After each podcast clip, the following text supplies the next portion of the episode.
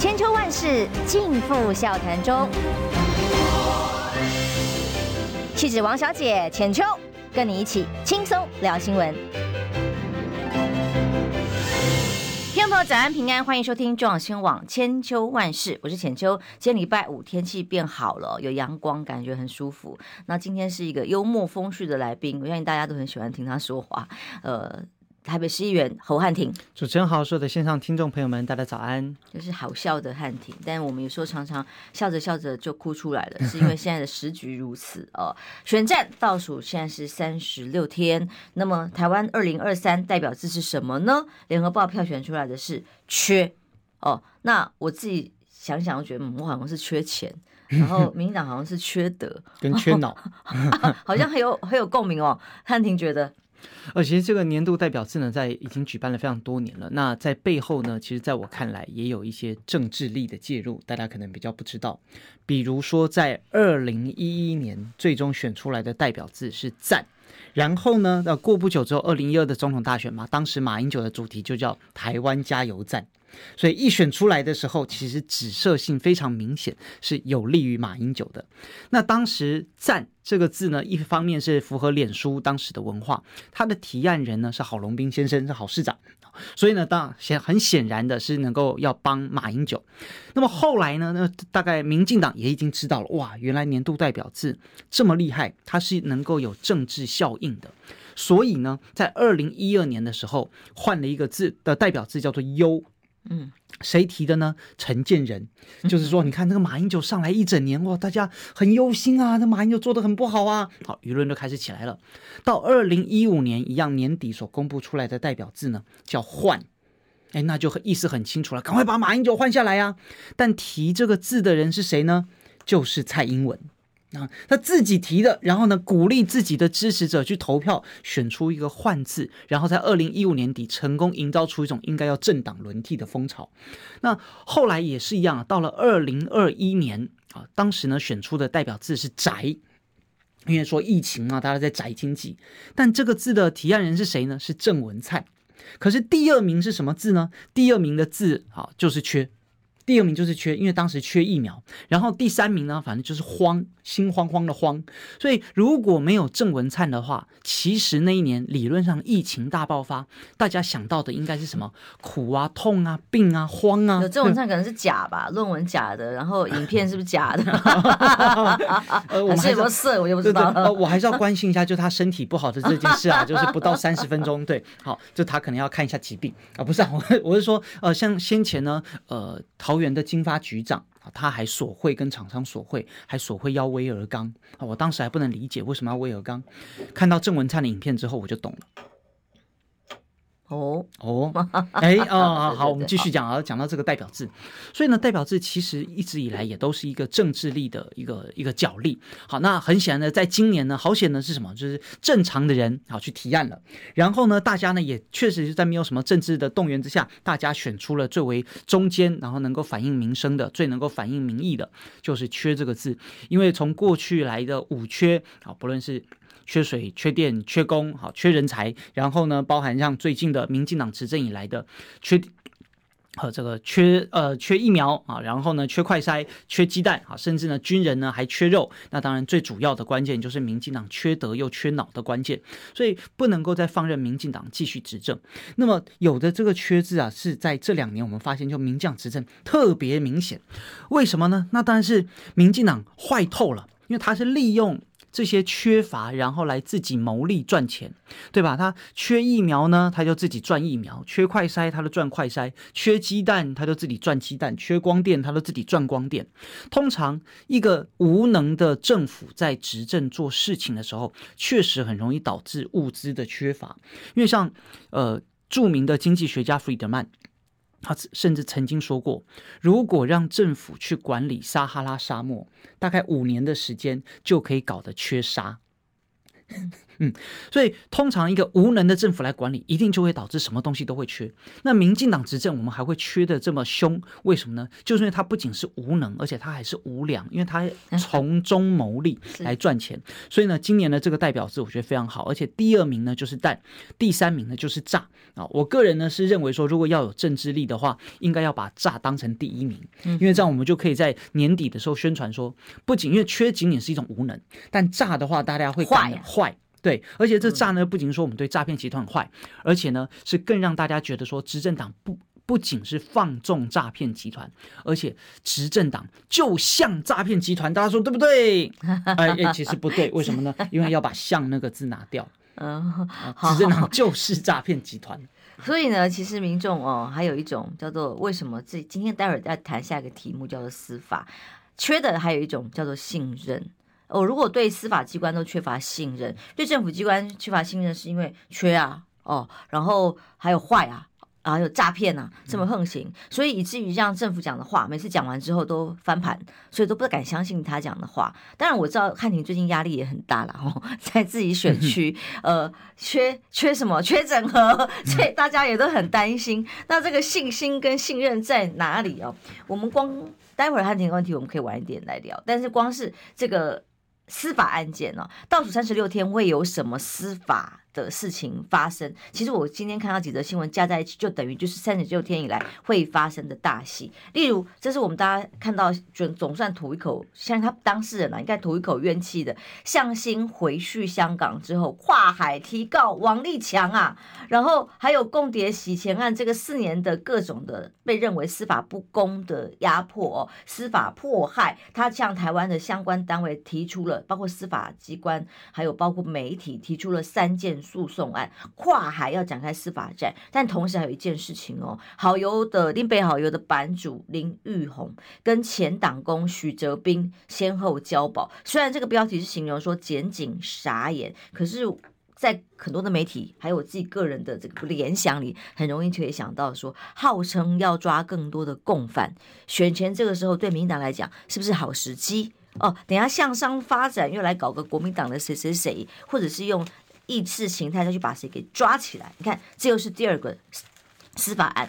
再来，中时赢这两天的新闻，我们昨天也讨论过了，就是网络上面居然有人在兜售给我们情治单位所监听的相关人等，不管是驻外的使节、大使代表，不是使节代表人，呃，或者是这个政坛的大腕们。或者甚至是一般的县市首长、地方上面的局处首长，这些监听的案件可信性有多少呢？虽然调查局的人啊，在立法院答询都一推四五六哦，推得干干净净，说跟他们没有关系，还说是假的，但相关的人看到都有点惊吓，甚至有当事人跳出来说：“这不就是我的？”资料或我的内容嘛，所以像这样子大规模的监听，不知道还有多少国家机器、司法单位的动作，选前三十六天的戏码，显然就在这里。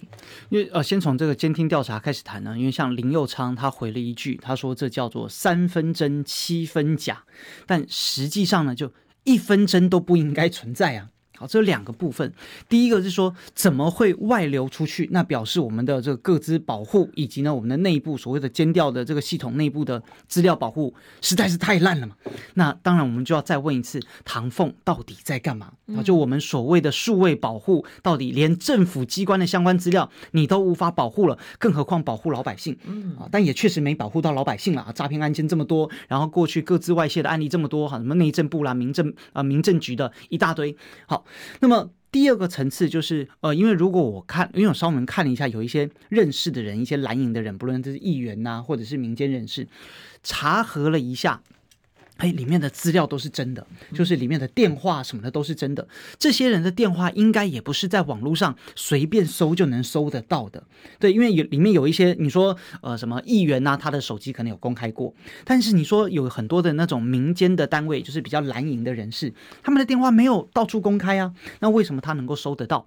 好，那再来第三个，民进党现在积极的否认说，哎呀，这个一切都是什么大陆的认知作战呐、啊。好，那再来一个问题。那这些资料是怎么外流到大陆的呢？那难道不也是民进党的执政无能才会流出去的吗？第二，大陆放这个东西要干嘛呢？就难道民进党没有在监听台湾人吗？好，所以要引导出来的话题是：如果今天民进党要告诉大家监听台湾人、监听在野党、监听重要人士这件事情不存在，大概鬼也不信了。好，举一个最简单的例子，就是我本人。哦，我本人呢，在二零一八呃的年底的时候，收到了啊，就是通讯监察的这个传的传单，那什么呢？就是告诉我，我在二零一七年年初开始就被监听啊。监听了一年，哎，二零一七年年初我还是个啥身份呢？我就是个常上政论节目的来宾之一，那、哦、就被监听了。议员也还没有没有。二零一七年的，我是二零一八年底，哦、然后就是跟着当时韩国瑜市长啊都一起当选的。啊，那二零一七年我就只是个常上政论节目的来宾而已啊！你看，连政论节目的来宾都会被监听，那更何况是其他人呢？所以你说其他人这些名单上面的大咖，那些都是大咖啊，那这一些这个长跑两岸的啦，然后或者是这个著名的国会的人士啦，或在地议员人士啦，或谁谁谁，那他们受到监听，这不是可想而知的事吗？所以如果要说民进党没监听，那实在是不可能啊！就理论上我们有相关的。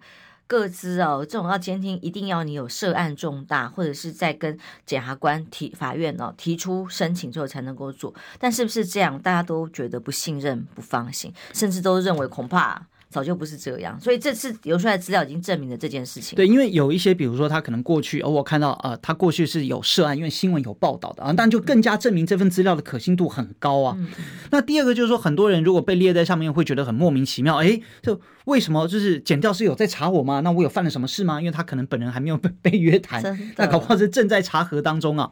那在第三个里面看到第一个呢，就是蔡其昌。哎，这是不是派系内斗呢？是不是民进党派系内斗，对不对？就好像这赵天麟，他其实也是内斗的的一个结果啊，或者像这个郑文灿的影片，他也是派系内斗。所以蔡其昌为什么会被监听？好，那这可能也是很大的问号，是不是内部当时这个要争？你看这个立法院的副院长啦，然后或者是有人要斗倒他啊之类的。那在第三个就是我们的外管。然后也被监听的范围，哇，这真的会成为国际之间的大丑闻跟大笑话。那最后就是民进党目前是告诉大家，哎呀，就是这些都是假的啊。好，那这个有什么用意啊？你说它能够起到什么用意？它用意就是告诉揭露了一个事实，那就是民进党本来在利用我们的检调机关跟司法机关，在对台湾的一些特定人士进行监控。你看徐巧芯，他在选举场合他都会被跟监了。对吧？他都自己讲说，这有人就是跟踪了他，然后就拍，一直拍摄他，所以连徐小新都会被跟监。那你觉得名单上的大咖的监听不是不存在的吗？如果我们单纯从比例原则来做思考的话，所以可信度当然很高。而且不论如何，民进党都没有办法再否认，他确实在用检调机关，确实法务部的调查单位。就在对台湾的一些政要人士做监听嘛，嗯，这个是事实啊，好，而且换句话说，就算民进党没监听啊，一些重要人士，美国也会监听啊，棱镜计划啊，对吧？这这斯诺登都讲得很清楚，美国本来就会对一些重要的国家元首啦，一些重要的政治人物都会进行监听的，就算不监听，也在随时施压的掌控当中啊。那包含像柯文哲就直接接到 AIT 的电话嘛，关心蓝白河的状况。好，所以这是监听的部分，就是民进党不论是他再怎么解释，其实大家是心知肚明，就是民进党要讲说自己从来没有监听谁谁谁，那个是不太可能，因为我本人连我这种小小的名嘴都受到监听。好，那当然，因为他是要来调查我所谓的共谍案，好，那这个就跟你看像向心的这个事件，向心呢还得叫我一声学长。因为我们都是被污指的共谍，被污指的中共同路人哦。那好险，最后呢，司法是还我们清白。那像我呢，因为本来一直都是是都生长在台湾，所以被限制出境，呃。其实损害的利益相对来说没那么大，但人家本来就不住在台湾啊，然后就是来台湾开个公司啊，就是弄个工作啊，然后要来台湾度假旅游啊，要来投资的，结果就活生生的把人家困在台湾将近五年的时间啊，所以现在呢，向新夫妇要隔海跨告，好，不仅是要跨告王立强，而且呢要对台湾的呃一些司法的处分呢来进行抗告，那再来呢，他也要告媒体的呃当时一些不实的资讯跟报道。有两家，但现在所透露出来的资讯。里头都没有讲出来是哪两家，说是一家平面，一家好像是呃，说是网媒，但我觉得可能网媒有些有电视台啊，我就很好奇了，是哪两家呢？但是呃，还有有网友留言说不太了解。简单来说，在二零一九年呢，好是。澳洲的一家名不见经传的媒体突然报道，有一个人叫做王立强，他自称自己是大陆来的，是国家啊，对，电视台，国家电视台，他并不是名不见经传的电视台，他就是国家的公频道，就是说公资源的电视台，所以他才会引起了这么大的。国际媒体的关注，对，因为后来呢，AIT 立刻在自己的脸书上转发相关的讯息，所以这个当然是得到了 AIT 的某种支持的支持跟认可的。好，就是王立强自称是大陆的特工啊，然后呢，在选举的时候给韩国瑜好像六十亿。嗯嗯，然后呢，动用了什么什么的网军，然后他呢就自自己介绍说，啊，我的大陆上线就是向心夫妇，所以因此呢，民进党的检调单位就立刻啊，因为这个相关新闻报道，就立刻去抓了向心夫妇啊，并且呢把他羁押，然后展开了重重的调查。结果调查了半天呢，就发现过了四年了，调查了半天，对，什么证据都没有，什么都没有，就是任何跟这个王立强的口供，就是说，哎呀，这个他们带钱来台湾啊，发展共谍组织啊，渗透公庙啊什么的。结果调查向心所所有的通联记录啊，他们所有的资料就是通通都没有，找不到任何相关的，所以共谍案根本办不下去。办不下去之后，就改办他的洗钱案，都说他金流有问题。但是洗要办洗钱案，办了半天也办不下去，因为人家实在是一个很正常的商人。看挺看你很 nice 啦，就为了这位观众特别解释一遍，其实这个案子表示对他没有影响，但是这个案子其实影响了大部分在台湾投票人的行为，很多人就因此认定，哎呦嘿，同中共同路人拿钱、嗯、哦来选举的啦哦，或者你看看吧，你看连国际媒体连美国都认证，你看我们国家很危险，随时都会被渗透等等，这个是一个认知作战的标准。一个大戏，所以其实大部分的台湾人都很清楚。那现在这个案子回攻回马枪回来，当事人要针对司法不公、对被霸凌、对政府提高。接下来我们就来观察了，这个案子还会怎么样来发展？选前有可能发酵吗？那民进党擅长拿司法机器、国家机器来动作，其实有时候适得其反，烧到自己身上，人民会反扑的。我们休息一下，马上回来。二八二九三十，哎哎哎，三爷，你在算什么啊？我的剩三十万，什么时阵会到啦？中广新闻网 YouTube 频道即将要迈向三十万订阅喽！在这里，我们有最全面的新闻，最犀利的分析。现在就打开 YouTube 搜寻中广新闻网，按下订阅，开启小铃铛，陪我们一起冲向三十万订阅吧！千秋万世尽付笑谈中。气质王小姐浅秋，跟你一起轻松聊新闻。欢迎回来，壮宣网千秋万世。我今天邀请侯汉廷哦，当然他在选战当中，现在在呃整个蓝军很多团结的声音里头，他压力又很大啦。但现在这个时候，就大家各自努力了哦。但我觉得有个议题更适合汉廷来谈的是，因为今天刚好有一个北一女的老师哦，他的影片现在被疯传了，百万以上的流量。点阅，他是痛批，他是北一女的呃教国文的老师，他认为一零八课纲删掉了顾炎武，让学生根本没有机会再来思考士大夫无耻是为国耻。他所谓的无耻课纲，指的就是我们一零八课纲，其实去中国化这件事情，现在是民进党想尽办法、想方设法要把历史给切断，把脐带给切断，然后用这种意识形态呃来。洗脑影响这一代年轻人，大家都在讲啊，为什么现在呃年轻选票通通都跑掉哦，或者在野党会拿不到，好像民进党这块很稳的样子，这是为什么？其实这跟课纲有非常绝对的关系，并不是说年轻朋友没有独立思考的能力，而是他们的资源来源跟这个讯息会被垄断。这会影响了他们的判断能力，尤其是对于双方的呃历史啦、文化啦，缺少了全盘的思考。这一件事情新闻，汉田一定是非常有强烈的共鸣的。哦，对，因为我对课纲稍微有一些呃粗浅的研究跟了解，在一百零八年课纲当时呢，所谓的国文课纲出来的时候，就已经是骂声一片。那么现阶段是已经实行了呃呃两三年的时间，所以老师们教起来最有感，因为就会发现呃。竟然比想象的还要更加的严重。课纲出来，当时对于国文的所谓要求啊，就我不知道大家在以前高中有没有印象？像我那个时候，我的高中呢叫必修古文是四十篇，就是说所有的高中生啊，你一定要都要读到四十篇的古文，才算是有一个基本的古文的能力啊，那才能够有机会去参加这个高三的这个指考，就是你应该至少读完四十篇。那据我所知呢，就比较长辈的呃，比较这个前期的是。古文必修是六十篇，但是呢，到了一百零课纲的之前，只剩二十篇了。就高中三年，你只要读二十篇文言文，这个已经是很 low 了吧？就是这个负担没有很重吧？有些厉害的同学应该两天就可以把二十篇给读完了，因为没有很长啊。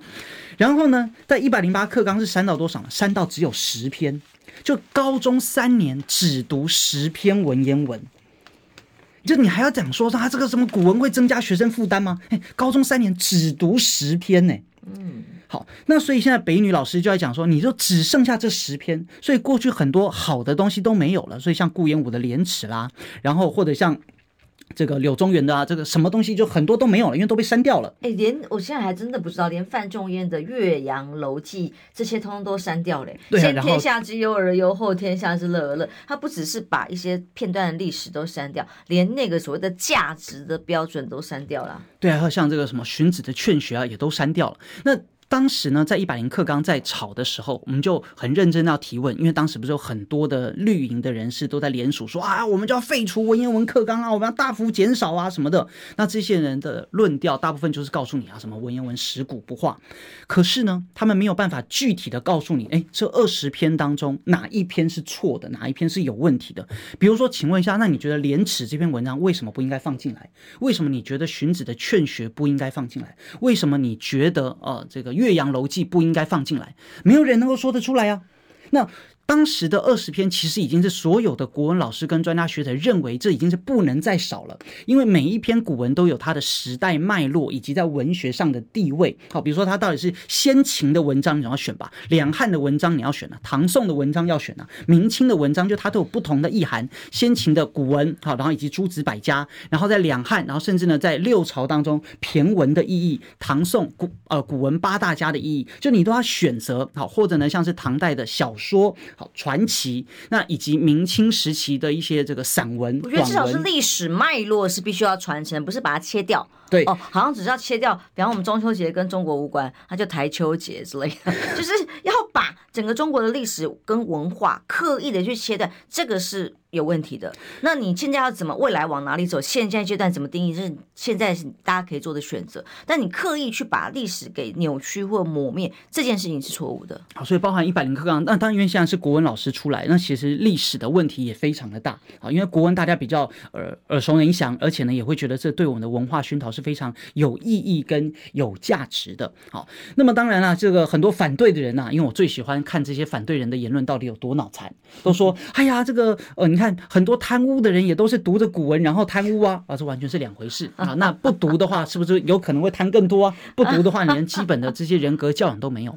而且说真的，就是在我们高中时期，我真的是呃读很多书读累的时候，反而读古文是最能够让我放松跟愉快的一个阶段啊。就至少我觉得读这些是很开心的，它能够让我能够感受到，就是当时哦文人侠士、英豪烈女们的一些精神典范跟身心寄托啊。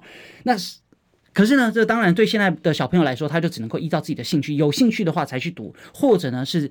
想要认真学习的学生才去读。啊，那这其实只会加大学生的这个差距，就好像是学生能力的这种贫富差距一样，就是越有钱的学生，他就可以越花资源去学习他的这，就是让他的呃造诣能力更强，但没有资源去补习的，因为学校不教啦，所以他的能力就会极大的落后，那这对整体的教育素质提升都是没有帮助的。那再来呢，一百零八课纲还有一个很莫名其妙一点，因为他要求说，你看十篇的古文当中啊。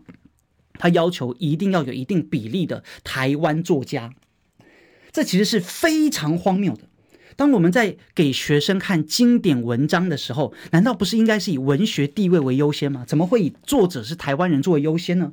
就好像如果我们要教导学生，哎，读诗词，你一定是先从唐诗宋词开始啊，对吧？就是好歹大家都会念“床前明月光”，不会有人从小教小朋友说，哎，你要先背台湾人的这个诗。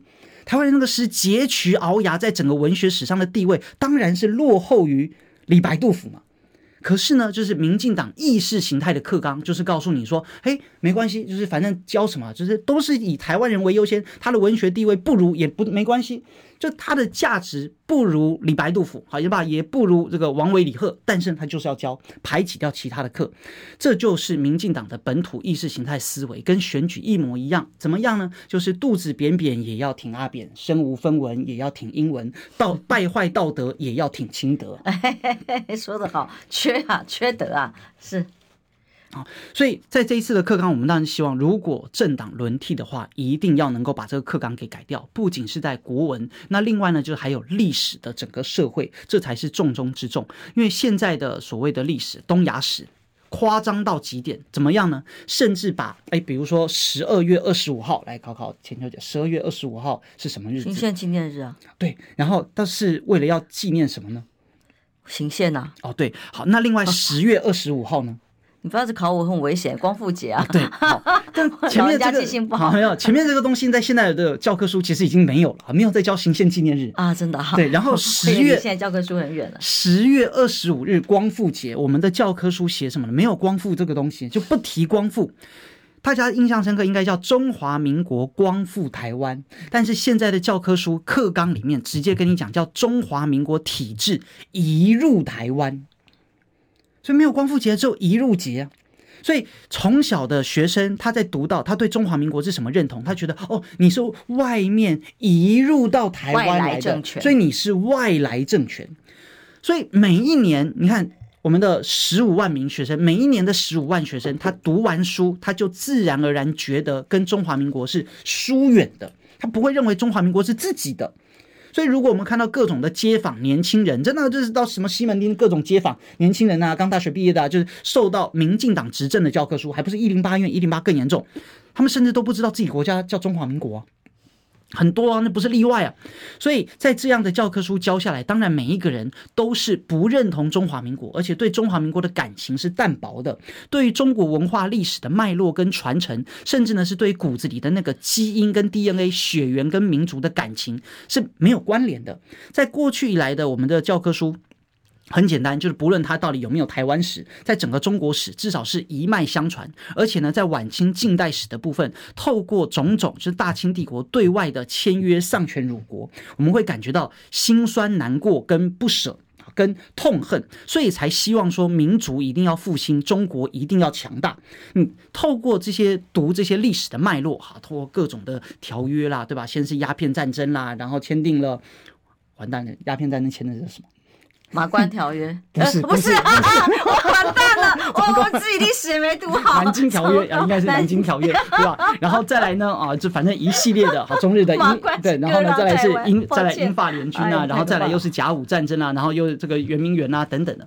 所以读完这一系列其实非常有感，或者我们包含像是民国建立之后，整个民国的历史也是非常遭受到呃外来的这些政权外国际的势力的盘剥，包含像是雅尔达密约，中华民国的主权是直接被国际。所出卖的，嗯，所以读到了之后，你才会知道说中华民国有多么的辛苦。啊，那有多么的辛劳，那因此我们才更应该要奋发图强。啊！中华民国必须要在国际当中站得住脚，所以我们才会对于说，哎呀，开罗会议是有多么的了不起，因为蒋中正确实让中华民国成为了世界四强之一，开启了中华复兴的一个大门。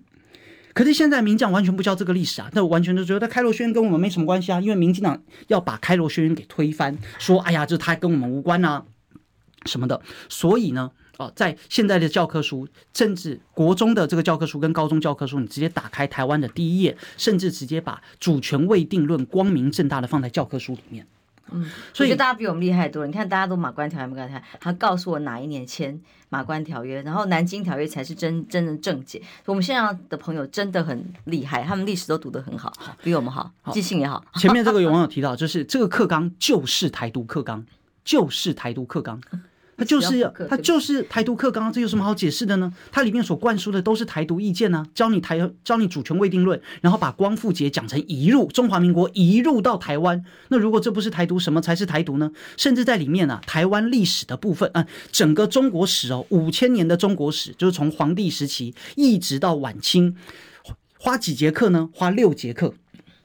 六节课，然后要教完这个唐唐宋元明清啊这一大堆。可是呢，台湾被日本是断掉的，它不是一个脉络，对，因为根本时间不够，流长的一个轴线是这样的，它把你一段一段切开，所以呃，学生会搞不清楚这个时代跟那个时代哦，原来连在一起的，或者是前后的顺序。对，然后台湾被日本殖民五十年，几堂课呢？也是六堂课。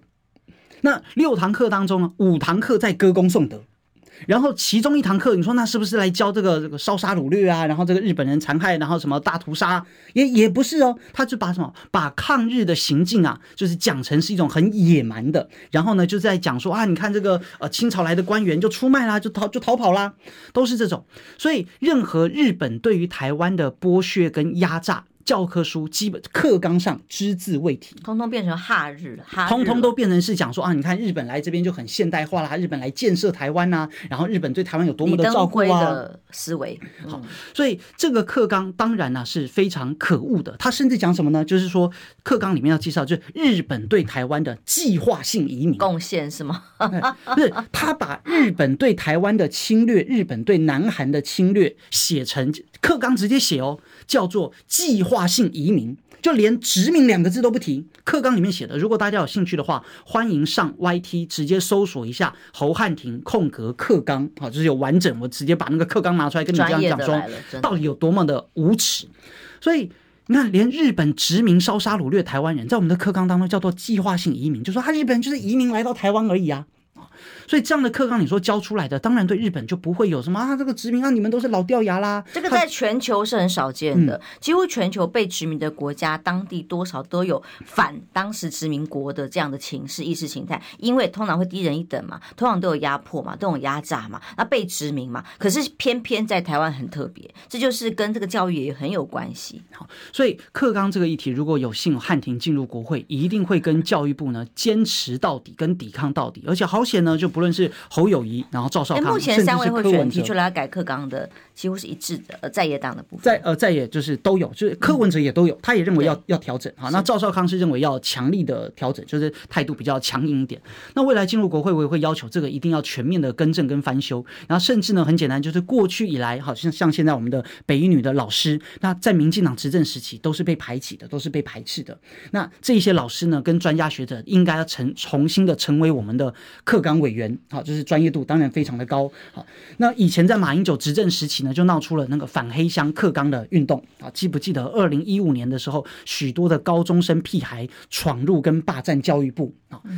这个就讲到历史故事怎么样？当时侯汉廷跟着青年团一马当先，一个人独自闯到教育部，直接拿国旗跟这些独派学生对干。因为当时太荒谬嘛，马英九执政是干嘛？是要把教科书慰安妇前面加上被迫两个字。哎，民进党反对，民进党说这个课纲叫做什么大中国意识形态。然后有这个反课纲的学生说，人家日韩现在还为了这个韩国到现在还在抗议呢。啊，当时最经典的一句话就是高中学生说：“哎，这慰安妇也不一定都是被迫的啊，你怎么可以加上被迫两个字呢？”那这些到底是谁教的？不就是民进党的老师教的吗？对啊，那甚至呢，有高中学生在讲说，哎呀，这个马关条约是一个很合法的，原来有台湾是很合法的啊。所以这一些零零总总是什么？就是这些洗脑是怎么来的？就是因为在陈水扁执政时期的克刚，马英九呢就是意识的太晚，到二零一五想要拨乱反正的时候已经来不及了。所以又经过了这么长的时间，等于我们每一年就是大量纳税钱交出十五万到二十万名的亲近台独的分子，或者说亲疏离中华民国的学生。所以当然这些手头族，你说为什么年轻人投票大部分都支持民众党跟民进党？因为他读完教科书，他就觉得中华民国跟我是。疏离的所谓的无根教育，对呀、啊，他不觉得自己跟中华民国历史有关联呢、啊，他也不觉得大陆的历史跟自己有关联呢啊，那当然他就不能够理解为什么两岸政策两岸必须要融洽，他也不能够理解哈，那为什么这个中华民国哎，我们为什么要整天喊捍卫中华民国啊？为什么我们要支持孙中山国父啊？因为他觉得那个不是他的国啊。所以教科书当然要改，就是中华民国的教科书如果不教中华民国的史观，那难道在教台独史观吗？但是现在在教的就是台独的史观，所以未来一定要拨乱反正。好，我们休息一下，继续来聊，在选战倒数三十六天的此刻，那么大家对于。我觉得这次是特别感受到格外的在野党的焦虑。那到目前为止，大家仍然有各自支持的候选人呐、那么到底有没有机会政党轮替？政党轮替这件事情对大家来讲实在太重要了哦。叫做呃集权，接下来的结果就是无限上纲的滥权。那我们看到各种现象，心里有感，但怎么改变它？是不是要？挺身而出，站出来，那理由又是什么？我们待会儿请汉庭，他准备了很多资料来跟大家分析。休息一下，马上回来。想健康怎么这么难？想要健康一点都不难哦！现在就打开 YouTube，搜寻“爱健康”，看到红色的“爱健康”就是我们的频道哦。马上按下订阅，并且打开小铃铛，就能医疗保健资讯一把抓。想要健康生活，真的一点都不难，还等什么呢？爱健康的你，现在就打开 YouTube 订阅“爱健康”。千秋万世尽付笑谈中，气质王小姐浅秋，跟你一起轻松聊新闻。欢迎回来，中广新网千秋万世哦，我觉得大家天气变化，这个一下。呃，空气很干，一下子又下雨又潮湿。我觉得大家很多最近感冒的朋友，我都觉得我虽然没有感冒，但是总觉得快没气呀。所以请大家特别要保重身体。最近天气变化多，要保重身体哦。选情哦，不管怎么样，身体健康，大家平安的度过每一天，这更重要。今天汉庭带来了很多资料，他特别想针对为什么我们需要针对政党轮替这个议题来多思考哦。这个已经。不是一个缺字可以讨论的，是一个违法乱纪，然后还有对于整个国家发展，我们的未来在哪里？他有一些蛮深刻的思考。我们把时间交给汉庭。不敢当，其实呢，呃，因为现在是全台都在选举，尤其都要选区域立委，那你一定呢都会在大街小巷，或者呢你都会看到民进党的候选人对你笑脸迎人，对你鞠躬哈腰，或者你会看到他很亲切的看板广告。但是呢，我们不要被民进党的人给骗了。你知道我们的立法委员在国会里面，除了打麻将、看电影然后看小说、看漫画之外啊，那当然这他之外呢，就他还搞小三、上摩铁、上酒店、论文抄袭等等的。他们在国会里面到底投了什么票呢？那过去很少有人知道，也很少有人主动把这些东西整理出来。所以今天呢，我们简单的来帮各位来做报告。好，比如说第一张，哎，这个小编是可以直接把图投进来吗？就是如果我们在看 YT 的朋友，可以直接看到相关的图片。你先举一个，因为民进党呢都告诉大家，你看这个我们要支持台独啊，我们要支持台湾意识，我们要支持台湾价值啊，抗中保台。诶，可是呢，神奇的事情来了，在一百零九年七月二十二日的时候，当时呢，呃，时代力量的党团提出一个动议，是啥呢？是说要改护照，护照的封面要改为台湾，对吧？因为就不要写 Republic of China 啦，直接改成台湾呐，啊，维护国人尊严呐，确保国际旅行之便利啊，等等等的。你听起来就站在绿营的角度，这完全合情合理，这甚至就是民进党应该要遵循的价值。结果我们看到投票的名单啊，民进党立委全体反对，民进党立委全体封杀。哎，你民进党为什么要背叛台湾价值呢？你民进党为什么要背叛自己的台独党纲呢？民进党为什么反对在护照上面改成台湾呢？这就证明了所有一切民进党在外面喊的抗中保台都是假的嘛？因为在国会里面认真要你投票，要求外交部把护照上面改成台湾，民进党不敢投，不仅自己不敢投，还封杀，让这个提案不能过。就民进党，你这样的整天喊抗中保台，还能够骗得到选票吗？所以希望大家能够把这个东西分享出去啊！来，我们再看下一个。好，这是政治的意识形态。第二个呢？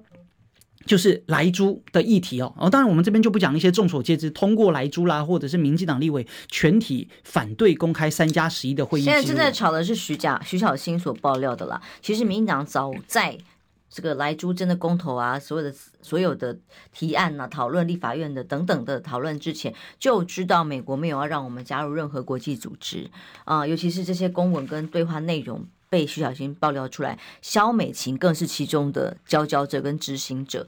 可是呢，硬推硬干，然后骗大家说：“哎呀，等我们这个莱猪真的进口了之后，我们就可以加入国际组织，如何如何。”蔡英文的图卡发的多普遍，就发现是骗局一场。好，是他这民进党这里才是认知作战。民进党现在呢要抓所谓的泄密者，但是你抓泄密者，并没有办法解决台湾走不出去的困境问题，也没有办法让中华民国更加的伟大，更没有办法解决我们已经开放莱猪所面临到的食安问题。如果大家还记得的话，就是不久之前曾经发生过猪肉冒充成为羊肉的问题，啊，甚至呢，对进口的美国猪肉呢，消基会都查不到，因为全部都不知道混到哪里去了。那你也不知道它到底是有没有莱克多巴胺。所以当时呢，在一百零一百一十年的时候，国民党团提案说，所有进来的美国猪肉就你要贴有没有莱克多巴胺的标装的包装。好，郑立文委员提的结果一样，民进党立委全体反对，全体封杀，就标示清楚而已，民进党都不愿意，对吧？有莱克多巴的猪肉，你就贴一个有莱克多巴，没有的就贴个就是正常的，贴都反对，民进党到底在害怕什么呢？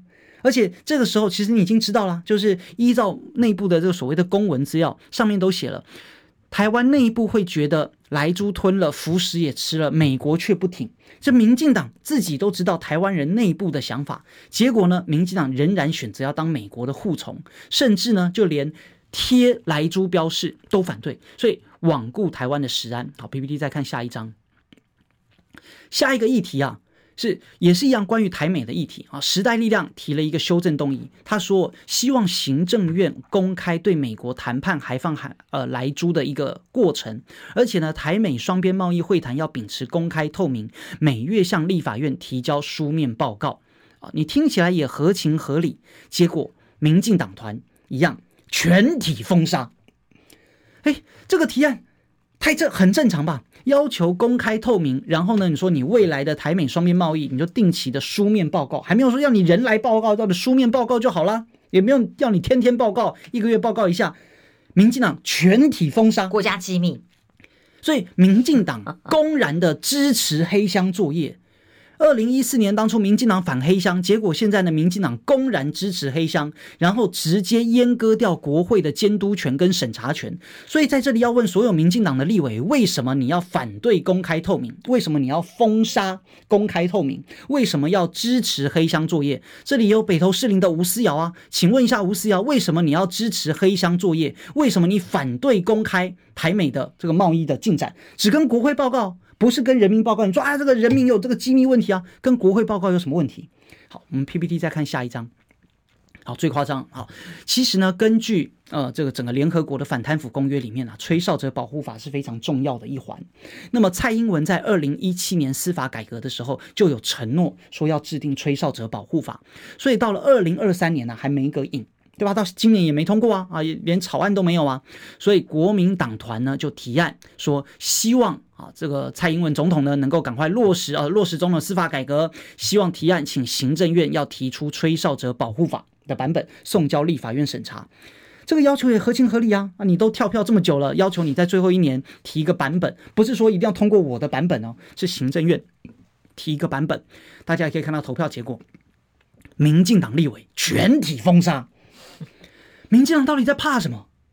展现公平正义，吹哨者是需要被保护的，当然。对，因为像那个台南卢渣的郭在清，就里长对吧？就爆料之后呢，就遭受到生命的威胁啊！除非不想要让公平正义被实现。所以民进党是有多害怕？内部是不是通过了保护法之后，会有太多人出来爆料跟揭弊民进党的这些不法情事、高端啦、超呃高登啦、超私啦，或者一大堆我们不知道的东西？